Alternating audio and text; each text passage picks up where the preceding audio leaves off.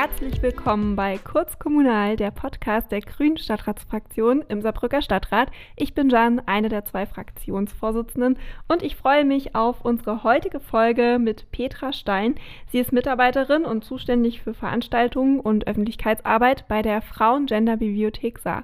Herzlich willkommen und schön, dass du dabei bist. Ja, vielen Dank, dass wir die Möglichkeit kriegen, äh, die Frauen-Gender-Bibliothek hier vorzustellen. Ja, ich habe auch schon eben gehört, da gibt es einiges, was dahinter steckt. Was ist denn eigentlich die Frauen-Gender-Bibliothek? Wie würdest du das jemandem erklären, der noch nie oder die noch nie davon gehört hat? Ja, äh, Anders als in normalen, üblichen Stadtbibliotheken ist es so, dass wir keine kommunale Einrichtung sind, sondern als Verein arbeiten. Und wir sind einfach eine Fachbibliothek für Frauen- und Gender-Themen. Also bei uns gibt es auch Medien zu allen möglichen gesellschaftlichen Themen, aber immer mit dem Fokus auf Geschlechterverhältnissen.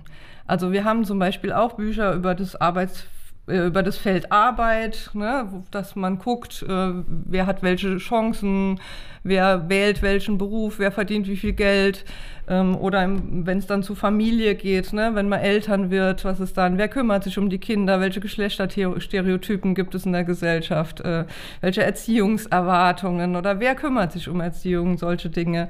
Äh, Im Bereich Gesundheit geht es um Menstruation, um Wechseljahre, um äh, Endometriose oder auch um diese Frage, äh, haben Männer und Frauen vielleicht andere Symptome bei bestimmten Krankheiten und brauchen vielleicht eine andere Behandlung? Und so geht das dann weiter mit, mit dem Bereich Psychologie mit Kunst und Kultur, mit Geschichte, mit Theologie und so weiter und so fort. Ähm, und außerdem bedeutet Genderforschung eben auch die Betrachtung von queeren Lebensweisen. Und das ist in unserem Fall natürlich vor allem äh, lesbische und Transfrauen. Fachbibliothek, äh, würde ich vielleicht mal noch sagen, heißt ähm, wissenschaftlich fundiert. Glücklicherweise heißt das aber nicht äh, schwer zu lesen. Also es gibt Gott sei Dank ganz viele Autoren und Autorinnen, die es schaffen, Fachwissen sehr ansprechend zu vermitteln. Von daher würde ich sagen, unsere Themen sind alle interessant und alle für alle zugänglich. Ähm, ja, und wenn man zu uns kommt, die Mitarbeiterinnen, die unterstützen auch gerne bei der Recherche, um die richtigen Medien zu finden, je nach Interesse und äh, Vorwissen. Also eine Fachbibliothek mit Inhalten, die man vielleicht sonst nicht so findet. Saarbrücken hat ja eigentlich schon eine Stadtbibliothek. Warum braucht es denn dann noch zusätzlich die Frauen-Gender-Bibliothek? Ja, zum einen ist es eben, wie gesagt, eine feministische Fachbibliothek, ähm, die diese Themen besonders vertieft und eben wissenschaftlich fundiert bearbeitet. Äh, und ergänzend dazu haben wir noch ein Veranstaltungsprogramm auch, ähm, das den Leuten ermöglicht, sich auszutauschen, Erfahrungen auszutauschen, gemeinsam zu lernen und sich gegebenenfalls auch äh, zusammen zu engagieren. Und von daher sind wir ein Ort gelebter Demokratie und ein ganz besonderer Ort. Ja, es klingt auf jeden Fall nach wesentlich mehr als äh, einfach nur eine Bibliothek. Ähm, das finde ich auf jeden Fall sehr spannend. Ich kenne auch einige eurer Veranstaltungen. Ähm, worauf legt ihr denn da Wert? Wie plant ihr eure Veranstaltungen? Wie kommt ihr da auf eure Ideen? Ähm, warum macht ihr sie? Ja, zum einen versuchen wir immer sehr unterschiedliche Formate anzubieten, damit es vielfältig und spannend ist. Das reicht von Lesungen über Vorträge, über Workshops, offene Treffs, Aktionen auf der Straße ähm, oder auch Barcamps oder Flashmobs. Ähm, und zum anderen repräsentieren die Inhalte der Veranstaltung natürlich das breite Themenspektrum, das auch in der Bibliothek dann auch das Thema ist. Und ähm, so ist dann eigentlich für jeden und jede immer mal wieder was dabei. Ähm, und da empfehle ich natürlich, unser Newsletter über die Homepage oder über uns zu bestellen oder uns bei Facebook oder Instagram zu folgen, äh, um dann zu erfahren, äh, was als nächstes ansteht, was wir für Aktionen und Veranstaltungen als nächstes anbieten. Ja, das kann ich unseren Hörerinnen und Hörern natürlich auch empfehlen. Du hast es ja eben schon, bevor wir angefangen haben, gesagt, äh, es klingt so, als ob du Bibliothekarin eigentlich sein müsstest, aber so wie du das auch äh, gerade erklärst, ähm, bist du ja eigentlich wirklich dann viel mehr als das, beziehungsweise gibt es noch viele andere Aufgabenbereiche. Neben den Veranstaltungen äh, ist mir auch bekannt, dass ihr zum Beispiel ähm, das Minet-Netzwerk habt. Was genau ist das denn? Vielleicht ja. kannst du das mal erklären. Ja, das koordinieren wir bei uns im Haus auch. Eine Kollegin macht das. Ähm, das ist ein Mentoring-Netzwerk für Migrantinnen. Da gibt es ehrenamtliche Mentorinnen, die zusammengebracht werden mit einer Frau, die noch nicht so lange im Saarland ist, die Migrationshintergrund hat. Und äh, diese Mentorinnen helfen den Mentees äh, bei ihrem Weg in den saarländischen Arbeitsmarkt. Ihr habt also auch noch andere Projekte, die ihr dann noch so nebenbei quasi macht. Genau. Was wir auch noch sehr viel machen, ist, wir sind in Netzwerken aktiv ähm, zum Beispiel im Frauenforum Saarbrücken, im Frauenrat Saarland, im Antidiskriminierungsforum und überregional auch im Dachverband der Frauen- und Lesbeninformationseinrichtungen IDA. Und in dem Zusammenhang ähm, ist es uns auch gelungen, ähm, das Internetportal Digitales Deutsches Frauenarchiv in den letzten Jahren auf die Beine zu stellen. Also in diesem Dachverband sind ungefähr 40 Einrichtungen wie unsere Art. Und ähm, die haben all ihr Wissen aus ihren Archiven ähm, zusammengebracht, digitalisiert und auf diese Internetplattform gestellt. Ne? Und das ist ein unglaublicher Fundus von, Geschicht von Frauengeschichte, die sonst ja oft gerne unter den Teppich gekehrt wird und die dort sichtbar gemacht wird. Also auch da nochmal ganz heiße Empfehlung im Internet zu gucken, auch digitales deutsches Frauenarchiv. Und was ich eben noch nicht gesagt habe, zu der Bibliothek, was ich jetzt erwähnt habe, gehört auch ein Archiv der saarländischen Frauenbewegung. Also seit den 70er Jahren sammeln wir Fotos, Flyer, Protokolle, Plakate und solche Dinge von der saarländischen Frauenbewegung. Ähm, zum Teil auch schon weiter zurückgehend in der Geschichte. Und das ist auch ein Fundus, der einzigartig in Deutschland ist. Das gibt es sonst nirgends. Ne? Das ist auf jeden Fall super spannend. Also das wissen, glaube ich, die meisten nicht, aber es ist wirklich wichtig, das sichtbar zu machen. Ähm, auf jeden Fall klingt es aber auch nach einer sehr politischen Tätigkeit. So wie ich euch mitbekomme, seid ihr ja auch sehr integriert, sage ich jetzt mal, ihr seid ein großer Teil, besser gesagt, ähm, auch von der ähm, saarländischen Frauenszene oder feministischen Szene, besser gesagt. Also ihr habt ja durchaus auch ähm, einen politischen bzw. einen demokratiebildenden Auftrag. Ähm, aber so gerade wenn man jetzt das Thema Gender oder feministische Themen aufbringt, das kriegen wir auch manchmal als Stadtratsfraktion zu spüren. Ähm, da gibt es ja auch manchmal durchaus Widerstände, beziehungsweise wird es ja auch gerne mal so ein bisschen abgetan. Äh, nimmst du das wahr? Wahr, dass ihr auch so politisch Herausforderungen habt oder dass es vielleicht auch eine Herausforderung ist, gerade jetzt mit diesen feministischen Themen oder mit den Gender-Themen eben auch äh, so in der Öffentlichkeit zu stehen? Ja, also es gibt natürlich ähm, also mindestens zwei verschiedene Strömungen. Also auf der einen Seite nehmen wir wahr, dass es ein sehr großes Interesse an Fragen rund um Feminismus, Gleichberechtigung, queere Lebensweisen und so gibt. Aber natürlich sind gleichzeitig auch die Debatten, die Strömungen da, die ähm, Demokratie, Solidarität, Vielfalt und Gleichstellung nicht als ihre obersten Werte äh, voranstellen. Ne? Ja.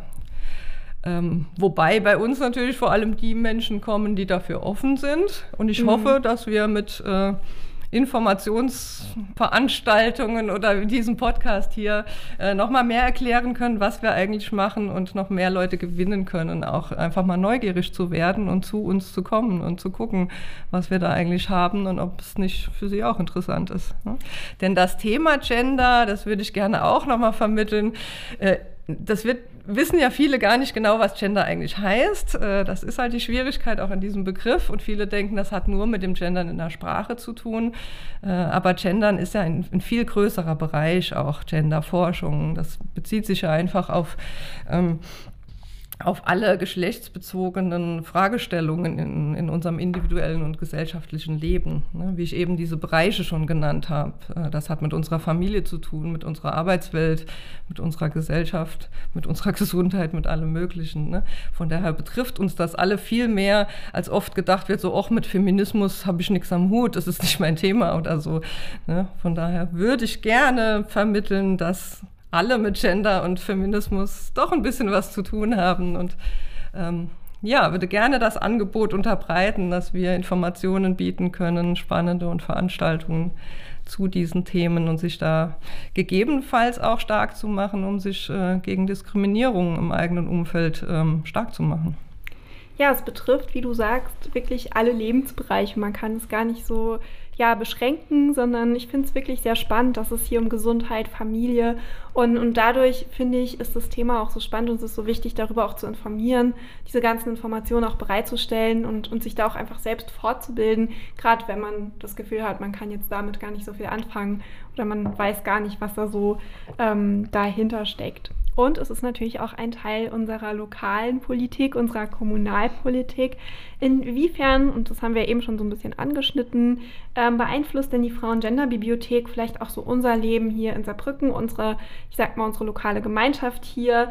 Und ähm, was können zum Beispiel die Fraktionen im Stadtrat für die Frauen-Gender- und Frauen-Gender-Bibliothek äh, tun? Äh, beziehungsweise was sind da vielleicht auch Berührungspunkte, die wir als Stadt haben mit euch?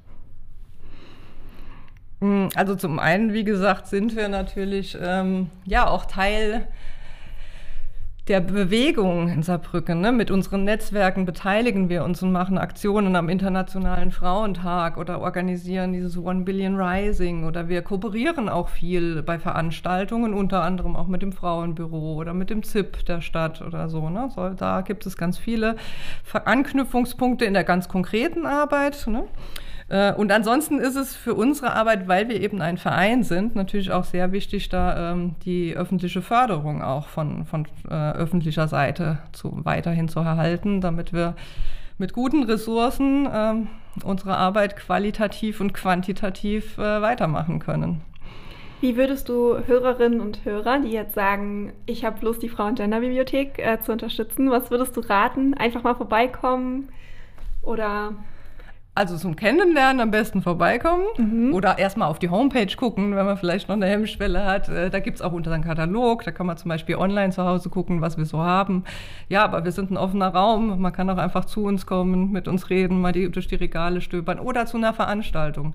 Wenn ihr im Internet seht, wir machen eine interessante Veranstaltung, einfach keine Scheu haben. Also man muss auch nicht, man muss nicht studiert haben, man muss nicht feministisch schon seit 20 Jahren aktiv sein oder sonst wie. Also wir haben auch Angebote für alle alle, Interesse, alle Interessen, alle Altersgruppen, alle Vorbildungsniveaus oder so. Also das ist wirklich offen für alle. Und oft macht es auch Spaß, sich auszutauschen, ne, miteinander was zu machen. Ähm, genau, also keine Scheu, wenn ein bisschen Interesse da ist, einfach mal vorbeikommen und erkunden, was wir so tun. Genau. Und wenn man uns unterstützen will, also neben unserer Förderung durch äh, Stadt und Land und Arbeit und Kultur, haben wir tatsächlich auch einen für uns sehr wichtigen äh, Förderverein von Privatmenschen, die uns auch finanziell unterstützen mit einer jährlichen Spende. Und da sind wir natürlich auch sehr dankbar, wenn noch mehr Menschen unsere Arbeit gut finden und das unterstützen wollen ja, auf jeden Fall auch wichtig zu hören. Und äh, ich finde es auch gut, dass es äh, sozusagen für Anfängerinnen und Anfänger im Feminismus auch geeignet ist. Absolut. Also alle, die da noch nicht wissen, äh, genau, wo sie anfangen sollen, können das bei euch tun. Aber vielleicht nochmal so zurück zum Thema Feminismus. Ihr seid ein Teil der feministischen Bewegung in Saarbrücken. Was sind denn aus deiner Sicht oder vielleicht auch aus eurer Sicht Herausforderungen für den Feminismus insgesamt?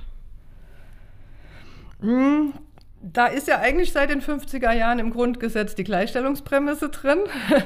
Ähm, und es ist auch viel passiert seit dieser Zeit, viel Positives. Aber ich sehe so, dass in vielen Lebensbereichen äh, doch immer noch die tatsächliche Gleichstellung nicht erreicht ist. Also wir haben eine Unterrepräsentation von Frauen in vielen Bereichen. Ähm, Frauen verdienen oft immer noch weniger. Wir haben den Equal Pay Gap, wir haben den Equal Care Gap. Ne? Frauen kümmern sich mehr um Privates, um, um Pflege von Kindern und älteren Leuten. Wir haben den Equal Gender äh, Pension Gap. Ne? Auch in der Rente gibt es dann wieder äh, Diskriminierungen und Unterschiede zwischen Männern und Frauen. Außerdem ist Gewalt immer noch ein riesengroßes äh, Problem in unserer Gesellschaft. Und schließlich finde ich, ähm, mangelt es auch noch an Toleranz und Gleichberechtigung für beispielsweise queere Menschen und Menschen mit Migrationshintergrund, Menschen mit Behinderung. Von daher denke ich, ist es sehr wichtig, dass eine gleichberechtigte Gesellschaft intersektional denkt, also wirklich alle im Blick hat und allen Menschen ein, ein freies Leben und gleiche Rechte ermöglicht. Es wird ja gerne mal so gesagt, ähm, wir sind ja eigentlich schon gleichberechtigt, es ist schon alles getan. Ich finde, du hast auch gerade nochmal klar gemacht, da ist so eine Bandbreite an Themen, über die man eigentlich dann jeweils noch eine ganze Podcast-Folge eigentlich füllen könnte. Also ähm, ob das eben äh, Pay Gap ist oder in der Rente oder Gewalt. Also da sind schon noch sehr, sehr viele Themen, wo es Baustellen gibt. Definitiv. Ich würde auf jeden Fall, also ich bin immer für feministische Podcasts zu haben. Allerdings müssen wir für die Folge leider schon fast Schluss machen. Aber trotzdem hast du noch die Gelegenheit, ähm, vielleicht unseren Hörerinnen und Hörern noch was mitzugeben. Ja, also wie gesagt, ich kann nur herzlich einladen, äh, bei unseren Veranstaltungen und in der Bibliothek mal vorbeizuschauen und äh, herauszufinden, was eigentlich Gender und Feminismus mit dem eigenen Leben zu tun hat. Vielen, vielen Dank. Das war ein gutes Schlusswort und ein sehr spannender Podcast. Wie gesagt, ich glaube, wir könnten wirklich so viele Folgen zum Thema Feminismus aufnehmen. Aber ich finde es sehr wichtig, dass du bzw. ihr euch auch in unserer Stadt dafür engagiert und diese Themen sichtbar macht. Also dafür nochmal ein riesiges Dankeschön. Ich kann allen nur empfehlen, vorbeizuschauen oder sich das eben im Internet einfach mal anzugucken. Und alle, die den Podcast kurz kommunal mögen, den empfehle ich uns äh, auf Instagram, Facebook, den sozialen Medien zu folgen und natürlich auch den Podcast zu hören. Überall überall dort, wo es Podcasts gibt. Herzlichen Dank und bis bald. Tschüss, danke.